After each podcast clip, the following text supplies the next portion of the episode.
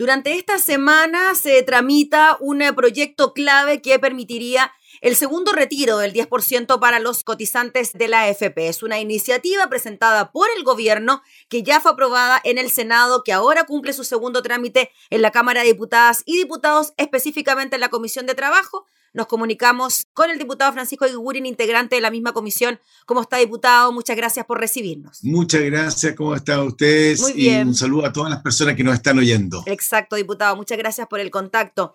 Durante esta semana ya se llevó a cabo la primera sesión de la Comisión de Trabajo con un nivel de audiencia bien importante, ¿no? Para hacer una comisión legislativa. Y entendemos que el tema también convoca mucho la atención de las personas. Primero le quería preguntar por la reacción del gobierno que frente a una reforma constitucional presentada por eh, parlamentarios y parlamentarias presenta esta otra iniciativa que también permite un retiro del, del 10%. Más vale tarde que nunca, dice el dicho, y la verdad que el gobierno, que le duela, que es mi gobierno, eh, que le decimos siempre que está llegando tarde y que por eso nosotros hemos tenido que tomar un camino que no es el mejor, porque la verdad que la, meterle la mano a las pensiones de las chilenas y los chilenos no es lo mejor, pero si no hay otra alternativa, eh, otro camino, la verdad es que era la única que, quedaba. Y el gobierno eh, parece que pensó lo mismo porque eh, ingresó un proyecto de ley tardío, pero lo ingresó donde se revisó en el Senado, se modificó muchísimo al punto de que prácticamente era el mismo proyecto que el que nosotros habíamos aprobado en la Cámara, con una gran diferencia. Eh, lo presentaba el gobierno, quien tiene por, por la Constitución la primacía eh, y la, y, la eh, exclusividad de presentar proyectos en esas materias, en estas materias. Entonces, que es seguridad social y, y, en eso nosotros tenemos que estar muy, muy claros. Ahora, yo le digo una cosa, hoy día el proyecto del gobierno está a punto de aprobarse, está a punto de, votarse favorablemente, salvo que estamos topando en un solo punto, y es el punto tributario.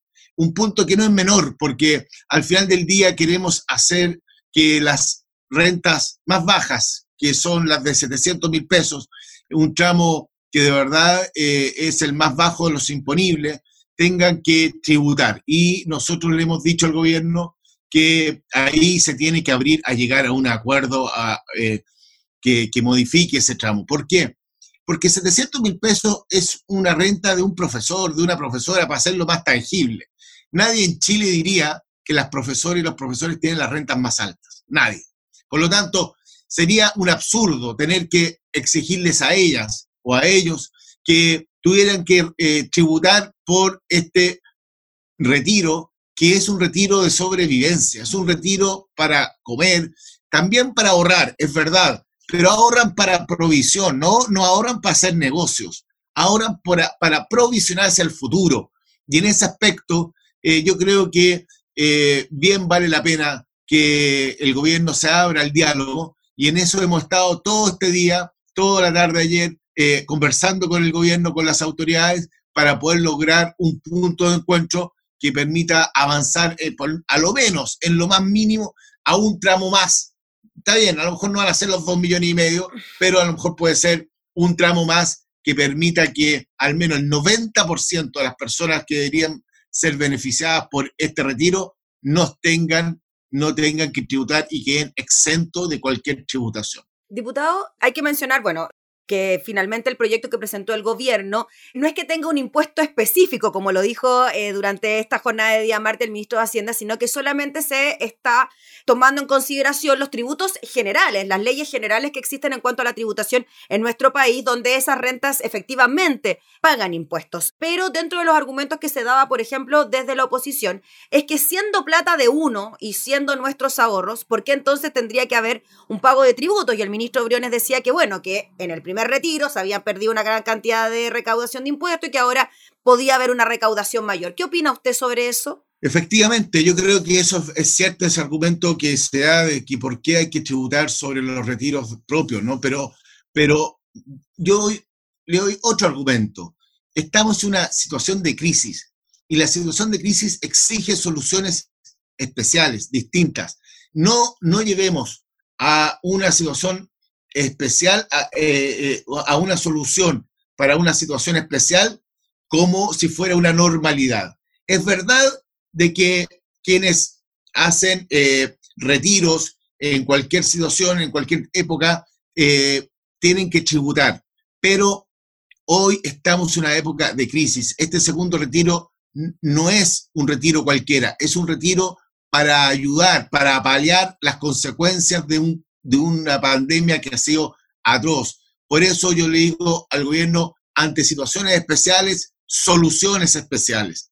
Y en ese sentido, por eso creo que es perfectamente posible eh, avanzar en un tramo que permita al menos al 90% de quienes se verían beneficiados no, eh, no tributar y quedar exento de esto. En este momento, ¿cuál es el porcentaje, diputado, de la población, o sea, o de los beneficiados que sí tendrían que pagar entonces impuestos? Si usted plantea que sea el 90%.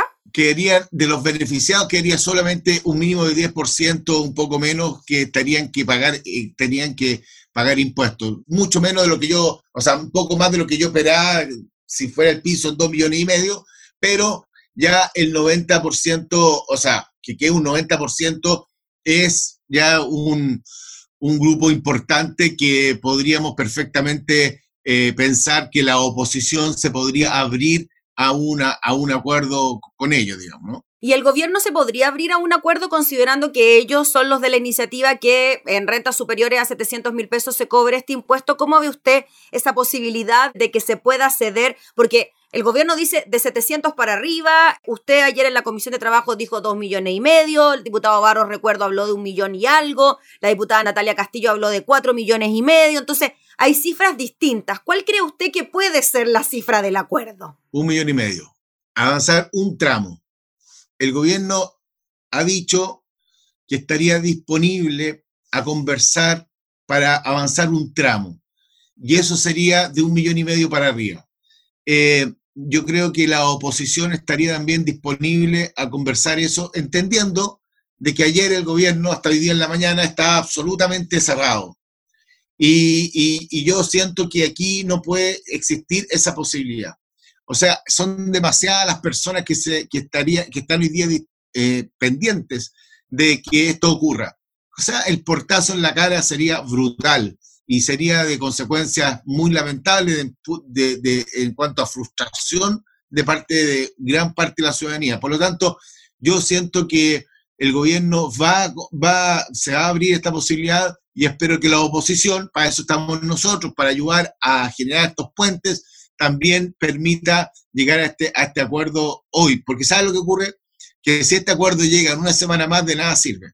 Porque no va a poder lograr, no va a poder lograr llegar antes de Navidad. Mm. Habría que estresar el sistema muchísimo para que la banca, para que la AFP, para que todos pudiesen trabajar eh, ya en una forma extraordinariamente express y poder lograr que algunos puedan tener su retiro hagamos las cosas bien. Yo creo que podemos perfectamente llegar a acuerdos, de que esos acuerdos puedan permitir sacar este proyecto el, día jueves y eso hacer posible de que el día antes de Navidad podamos tener los recursos en mm. los bolsillos quienes van a hacer uso de su retiro eh, como, como, como permite la ley. Dos cosas que quedaron pendientes en comparación con la reforma constitucional que también permitía un primer retiro. Uno tiene que ver con el retiro forzado del 10% para el pago de pensiones de alimentos y el otro tiene que ver con la reposición voluntaria de, de, estos fondos como una especie de autopréstamo, pero que la devolución sea voluntaria. ¿Qué cree usted que va a pasar con esos dos puntos? Yo creo que el 10%, el, el, el, retiro forzado debe, debe ir.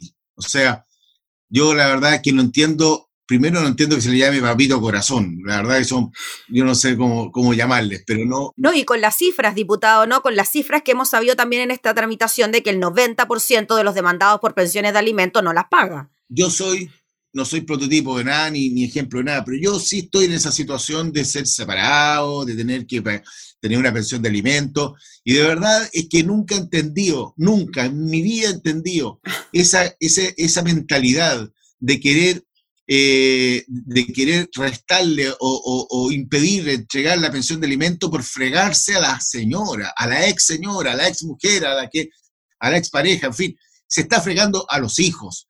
esa violencia a los niños hay que impedirla, así como nosotros decimos, no ni una más con los femicidios, porque también hay que decirlo con la misma fuerza, ni uno más de los niños, hijos que están hoy día pasando lo pésimo por culpa de sus padres irresponsables.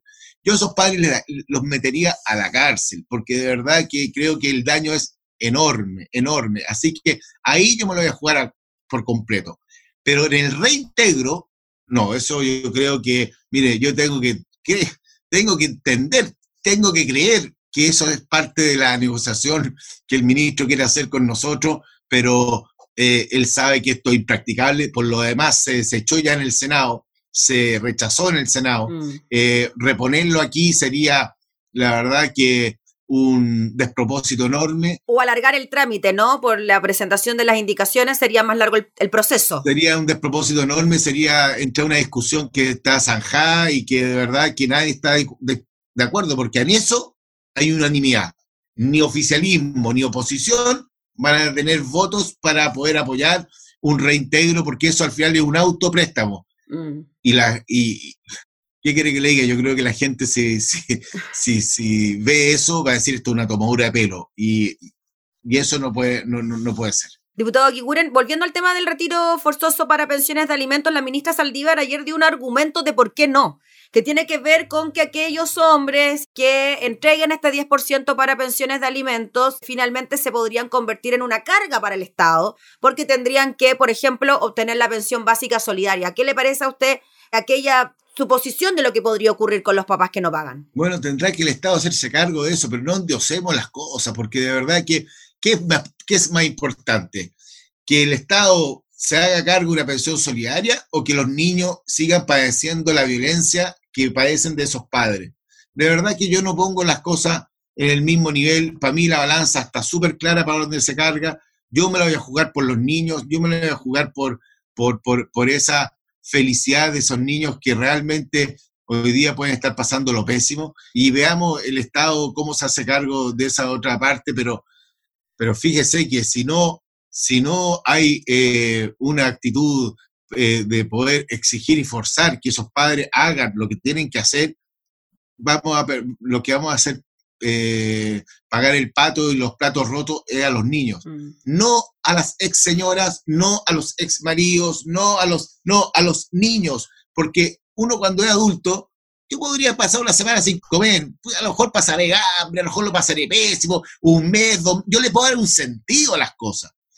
A un niño, a un hijo, ¿qué culpa tiene él? ¿Qué culpa tienen ellos de esas hijas o esos hijos de padecer ese problema por irresponsabilidad de los padres. Entonces yo sinceramente creo que aquí no valen lo mismo el tema del plan solidario y se carga los estados y veamos nosotros eh, cómo hacemos que esos padres paguen con este 10%.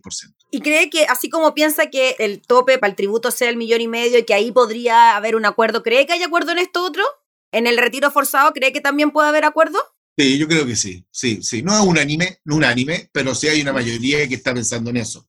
Y yo le digo el millón y medio porque es lo que el gobierno está dispuesto a ceder. A eso voy, sí, porque es a la cifra a la que se podría llegar. Mm. No es lo que uno quisiera, no es lo que uno, hubiese querido. ¿Usted hubiese preferido que no hubiese habido tributos sin impuestos? No, yo creo que aquí, aquí tiene que haber justicia tributaria. Aquí las mayor, más altas rentas tienen que tributar, sin duda. Pero quienes realmente son altas rentas, altas rentas no es 700 mil pesos, no es un millón de pesos. Mire, entonces, pero el gobierno dice, bueno, un millón y medio. Ya, está bien, un millón y medio, porque junto con la justicia tributaria está la justicia social. Y la justicia social hay que hacerla valer en estos casos, donde hay gente que gana 700, 800 mil pesos, un millón de pesos, un poco más, se le está haciendo imponible un, retiro que de verdad ellos eh, tienen, eh, para ellos plata, para ellos plata. Entonces, eh, yo creo que en ese sentido el gobierno tiene la posibilidad de llegar a un acuerdo. El ministro Monker ha hecho una muy buena labor al respecto, ha hablado con todas las bancadas. El ministro Briones tiene en sus manos la llave para llegar a, este, a esta solución. Muy bien, pues diputado, le agradecemos enormemente por el contacto para hablar de este tema y seguiremos muy atentos a lo que pueda ocurrir durante esta semana con el segundo retiro del 10%. Que esté muy bien. Gracias, Gabriela, que estén muy bien a todos. Adiós. Gracias, chao, chao. Era el diputado Francisco Iguren, integrante de la Comisión de Trabajo, hablando entonces sobre la posibilidad de que nuevamente exista un retiro de los fondos previsionales.